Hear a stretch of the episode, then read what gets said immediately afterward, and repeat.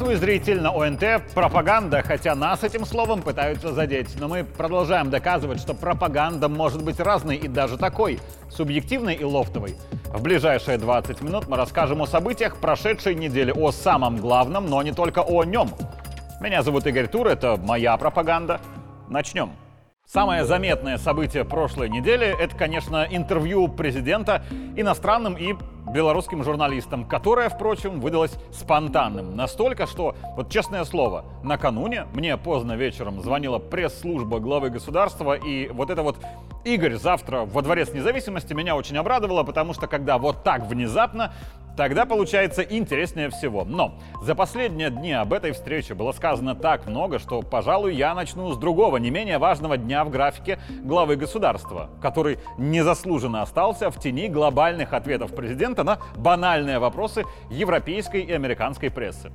Во вторник Александр Лукашенко провел совещание с правительством по многим и очень разным вопросам, и оно было резким.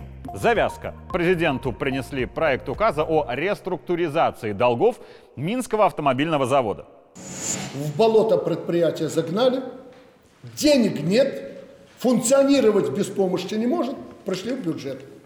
Ну, примерно так получается, так? Да не поддержки, надо подпись президента, чтобы я вам подарил на 10 или сколько лет, вы не назвали еще время, чтобы я вам подарил эти деньги. Я же не Дед Мороз. На сколько лет? На 15 лет. 15 лет? Давай, может, на 30 лет. Чего? Нас с тобой не будет. Или просить больше, дадут меньше. Нет, Александр Владимирович, у нас уникальный шанс. Мы уже с Россией сумели договориться. Уже никто между собой не выясняет отношения. С КАМАЗом договорились. Они унифицировали все узлы. То есть КАМАЗ сделает для МАЗа, МАЗ сделает для КАМАЗа. А вот если бы мы всего этого не увидели, то было бы так. Был бы просто опубликован указ президента о том, что долги МАЗ будет возвращать 15 лет, хотя должен был уже. И какую-никакую критику, особенно от либеральных и прочих псевдоэкспертов, которые бы сверху налили бы еще своих отрицательных фантазий, собрал бы на себя один лишь Александр Лукашенко. И кто-то бы в такую вот аналитику поверил бы. Это же его указ, его подпись. Иллюзорно кажется, что это его единоличное решение, но у главы государства никогда не было и нет желания принимать такие решения, бессистемные. Он просто иногда, а то и часто вынужден их принимать, когда приходится выбирать из двух вариантов, оба из которых не являются хорошими. А когда вот так публично, то мы видим, кто предлагает президенту такой вариант и почему иного, более хорошего варианта нет. А еще мы видим, все же обоснование этого решения от чиновников. Мол, сейчас такой момент, когда вот эта реструктуризация нужна, потому что есть договоренности с КАМАЗом и есть новые перспективы. А не просто, как обычно бывает, у нас была идея, но ничего не получилось, поэтому или дайте денег из бюджета, или можно, пожалуйста, в бюджет деньги возвращать когда-нибудь попозже. Собственно, Наличие этого разумного фактора стало причиной того, что единственным принятым решением по предлагаемым указам в этот день стало как раз решение по МАЗу. Вроде как не самое чудесное, но в текущем контексте нормальное. А вот по финансированию театров предложения были не самыми нормальными. Мы вроде бы договорились. Театр существует. Совершают какие-то постановки, так? Да. Покупают люди билеты, так? Спонсорская и прочая деятельность. Заработали миллион рублей. Мы договорились, сколько заработаете, столько из бюджета получите. Так? Да. Что еще надо? Что еще надо? Вы чего ко мне сегодня пришли? Какие вы деньги еще у меня просите? У них что, стремление будет товар лучше сделать? Да не будет.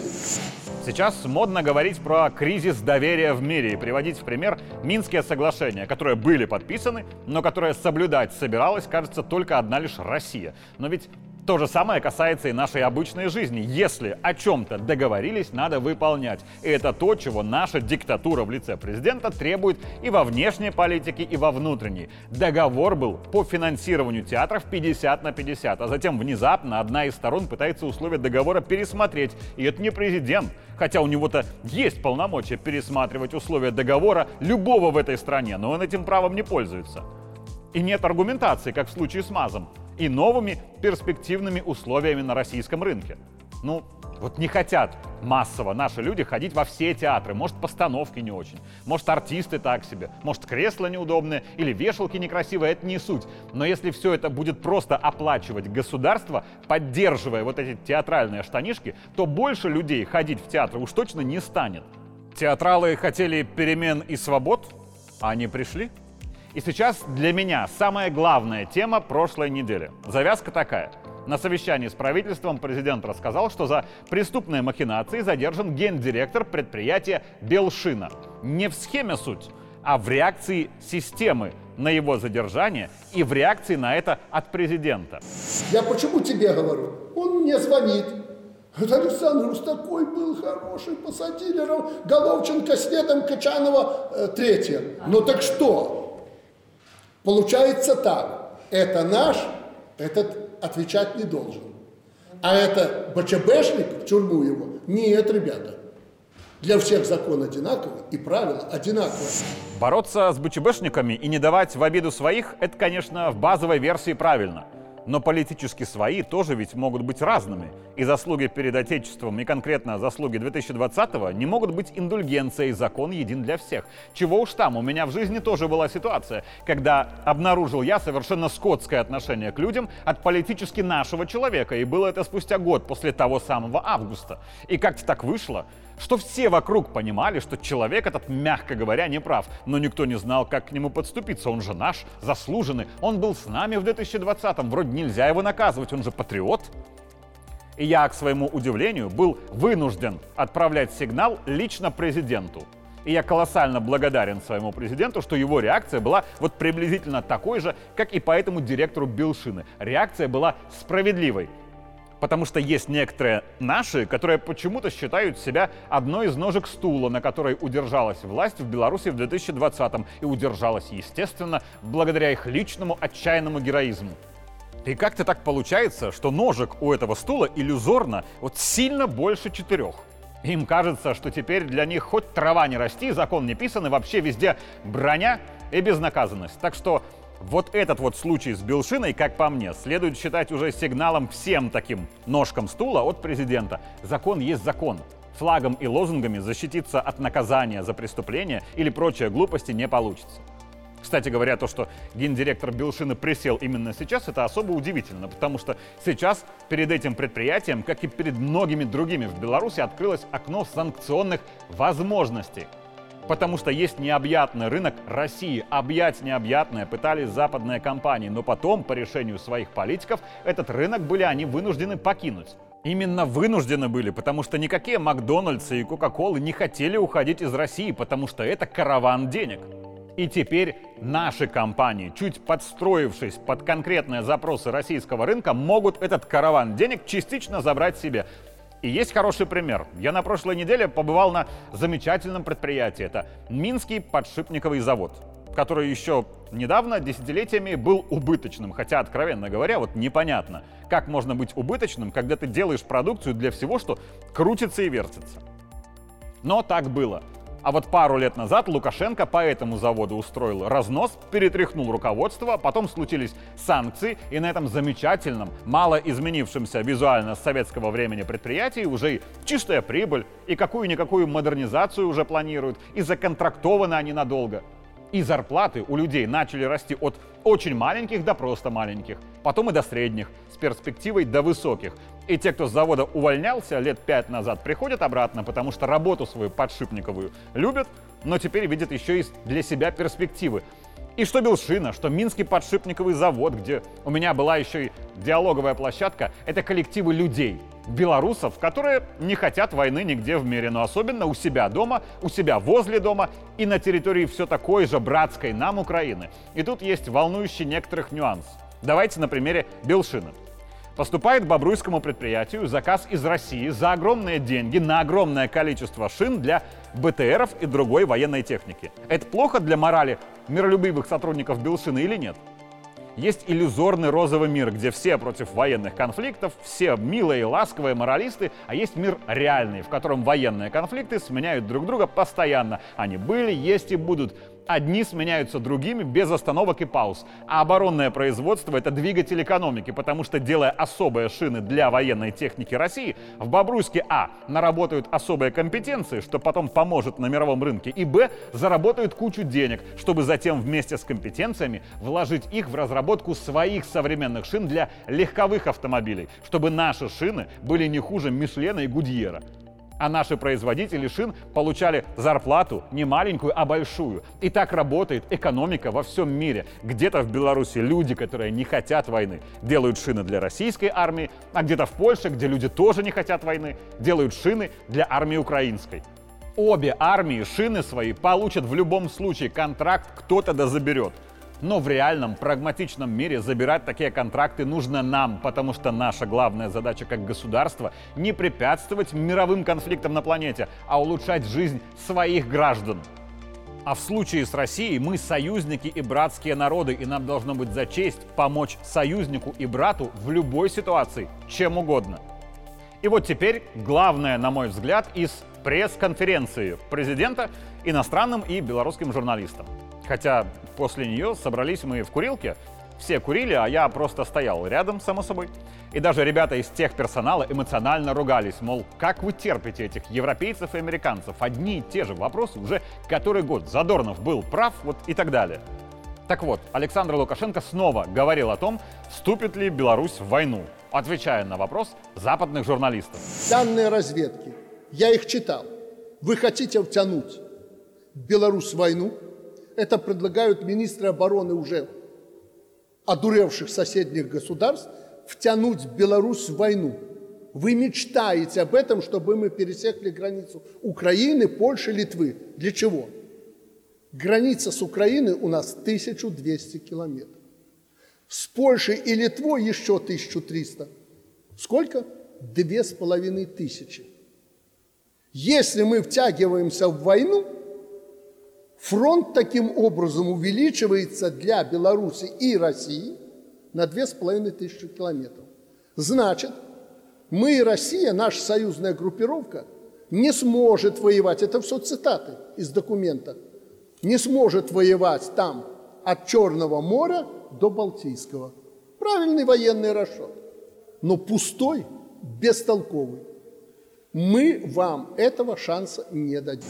Нам участие нашей армии в войне или СВО не надо. России это не надо. Пусть и разные силы в России говорят разное, но им в целом и сверху все же это не надо совершенно точно. Единственное, кому нужны мы на войне, это как раз Запад и НАТО, чтобы получить формальный и четкий повод на нас напасть. И именно поэтому именно они нагнетают вот уже год, что вот-вот наши ребята пойдут на Украину, потому что они там этого хотят. Но мы так не сделаем. Александр Григорьевич еще сказал одну знаковую фразу для политики. Всегда есть с кем договариваться. Я знаю, что есть очень популярная в массах иная точка зрения. Мол, никаких переговоров с Украиной и с Западом. Это, конечно, звучит очень патриотично и красиво, но популистски. Всегда есть с кем договариваться. Даже сейчас, даже на Западе, даже в Евросоюзе, даже в США есть с кем договариваться прямо сейчас. И на Украине, конечно, тоже. Можно договориться сейчас о чем-то, об условиях прекращения войны, а реализовать договоренности тогда, когда у тех, с кем мы договорились, будут для этого все полномочия. Это политика, которая подразумевает стратегию и требует думать на три шага вперед. Всегда есть с кем говорить о мире. Думаю, как странно не покажется, этот диалог нужно вести, я убежден в этом, с военными с военными Украины. Военные Украины имеют несколько, мягко говоря, отличную точку зрения и позицию, в отличие от политиков президента Зеленского. И Владимир Зеленский это прекрасно знает. Самые профессиональные военные больше всего убеждены, что войну нужно прекращать. А еще мне очень понравился вопрос от западных журналистов, как президент относится к тому, что его там считают диктатором. И Александр Григорьевич на этот выпад ответил максимально по-доброму и дружелюбно, но честно. Вы знаете, честно вам скажу, то, что вы на Западе думаете, что здесь диктатура, это мне в плюс. Скоро вы сами позовете диктатуру. На Западе полная расхлябанность. Там ни диктатуры, ни демократии, ничего там нет. Но посмотрите во Франции. Миллионы. Однажды больше двух миллионов вышло на улицы. И люди вас толкнут к решению вопросов. А для того, чтобы решать вопрос, надо принимать решения. Мы в Беларуси принимаем решения по тем или иным вопросам и решаем те или иные задачи. Да, приходится мне или вмешиваться, или принимать большинство решений. Если вы считаете это диктатурой, ну Господь с вами. Но мне не безразлично, что вы говорите о моей стране. Мне не безразлично. И я хочу, чтобы у нас были нормальные отношения. Именно такой человек, принимающий решения, а не размазывающий западную демократию по популистскому хлебушку публичных заявлений, может предлагать конкретные действия. А зачем Байден едет в Польшу? Если у него, у него есть желание, вы ему передайте там по своим каналам. Мы его в Минске готовы принять и серьезно поговорить, если он хочет мира в Украине. И даже Путин подлетит в Минск и встретимся здесь втроем. Два агрессора и миролюбивый президент. Почему нет? Ради прекращения войны. Вот если он хочет прекратить войну, Польша сюда рядом. Я самолет пришлю, если что, Боинг. Я вам гарантирую, что Владимир Владимирович Путин сюда приедет. Мы втроем сядем и решим всю проблему. Все проблемы решим здесь. Нет, он сюда не поедет. А ради прекращения войны, ради того, чтобы не гибли люди, стоило бы. Вот эта инициатива Александра Лукашенко ведь прозвучала громко. Его слова были растиражированы по всему миру. Услышали его все. Да и что, прилетят те, кто якобы не хотят войны? Чтобы реально решить вопрос? Мы надеемся. Хотя, конечно, понимаем, что нет. И самое красивое от главы государства, как говорится, на закуску о том, как переменчива демократическая, популистская поддержка и как временны все одобрения, восторги и аплодисменты. Очень многое зависит сегодня от украинской стороны. Не скажу, что все от Володи Зеленского, нет, он многое уже утратил, но еще не все. Знаете, вы видели, когда Володя поехал по Западной Европе недавно, побывал в государствах, там аплодировали, ура, ура. А помните, э, Михаил Сергеевич Горбачев, Горби, Горби, Горби. И кто? Ельцин в Америке, там хохотали, аплодировали. И те лидеры, которым аплодировали и кричали «Ура!» на Западе, плохо заканчивали. Ну, все. Ты не думал, Сив, о том, что это может произойти с президентом Украины. Как участник этой пресс-конференции скажу, вопросы от иностранных коллег были малоинтересными, ответы главы государства были нередко фантастически классными. Я далек от мысли, что все BBC и CNN покажут все это у себя, но Александр Лукашенко говорит так, и то, что у меня вот есть надежда, что когда-нибудь журналист, допустим, по имени Стив, получив очередное редакционное задание поругать Беларусь, станет во весь рост и скажет своему начальнику, а вот нет, вот здесь неправда, этого я писать в репортаже не буду, потому что я был в Беларуси, я видел эту страну, я слышал Лукашенко и я знаю, где правда. И в этот момент у Стива не будет никаких нестыковок в голове, но это, дай бог, потом. А пока в пятницу Александр Лукашенко встретился с Владимиром Путиным. Уважаемый Александр Григорьевич, спасибо, что согласились приехать. Ну, действительно. Как будто могли согласиться. Ну, мы все занятые люди. Э, э, дел хватает и дома, я понимаю. Вчера, кстати говоря, смотрел вашу пресс-конференцию. Чтобы не смотрели, расстроились, почему? наверное. Нет, почему? Нет? Нет, ну, почему? Я уже мне в плюс. Разделяю ваши позиции, подходы, знаете. Те, у кого в голове нестыковки, конечно, начали искать тайные смыслы, знаки рептилоидов и так далее. Мол, два диктатора зашутили друг друга диктаторскими шутками, а это неспроста. Но мы-то нормальные. Два лидера в хорошем настроении. Значит, все у нас хорошо. Меня зовут Игорь Тур, это была моя пропаганда. Увидимся в следующий понедельник.